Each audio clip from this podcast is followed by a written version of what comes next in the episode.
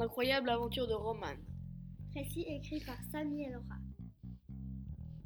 Ce matin-là, à l'aube, mon ami John, ma sœur Jeanne et moi, Roman, nous étions en train de marcher dans la neige avec nos raquettes. Il venait juste de neiger et le soleil commençait à se lever. Bref, un temps idéal pour se balader en montagne.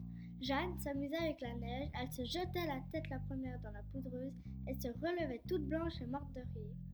Je me disais qu'à ce rythme-là, elle ne tiendrait pas plus d'une heure de marche. John, lui, n'arrêtait pas de raconter des blagues. Quant à moi, j'étais heureuse juste à les regarder faire. Ce que je ne savais pas encore, c'est que nous allions vivre une sacrée aventure. En effet, je m'aperçus tout à coup du silence qui régnait autour de moi. Où étaient-ils passés Je commençais à m'inquiéter. Je courus dans tous les sens en hurlant leurs prénoms. John, Jeanne.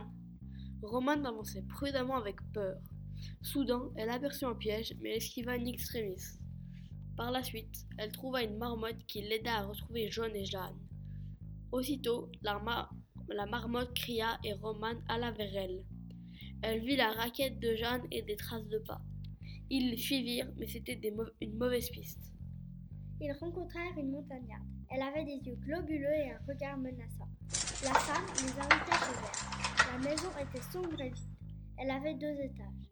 Chez elle, Romane entendit des cris qui vinrent d'en haut. C'étaient ceux de John et Jeanne. Elle vit un papy. Il s'appelait Martin. Il était tout maigre, au regard vitreux et aux cheveux gris. Il était courageux et accueillant. Il avait l'air triste et heureux de nous voir. Martin l'aida à la libérer.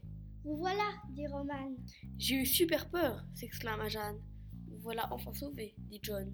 Redescendons au village, proposa Romane. Plus tard, ils arrivèrent avec Martin et allèrent dans un restaurant. Il était lumineux et plein. Il y avait plein de plantes partout. Ils mangèrent des pâtes et burent un soda. Depuis ce jour, ils devinrent meilleurs amis.